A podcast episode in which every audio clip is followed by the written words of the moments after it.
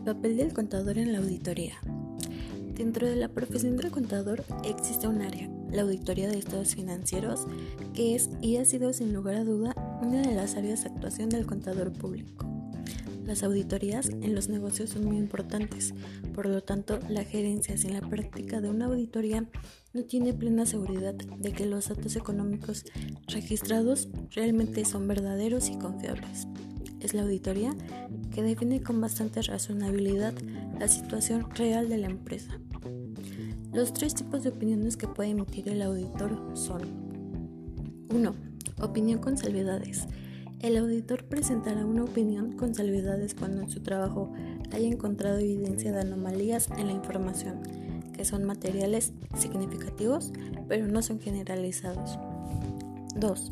Opinión desfavorable. El auditor emitirá una opinión desfavorable o adversa siempre que en la aplicación de su trabajo se obtenga evidencia para concluir que las anomalías son muy significativas. 3. Opinión denegada.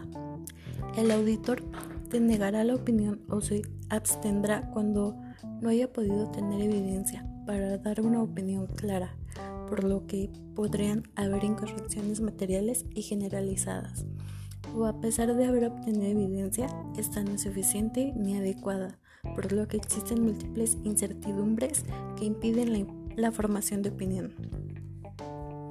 Las circunstancias que, si tienen un efecto significativo, pueden llevar al auditor a emitir una opinión con salvedades son las siguientes.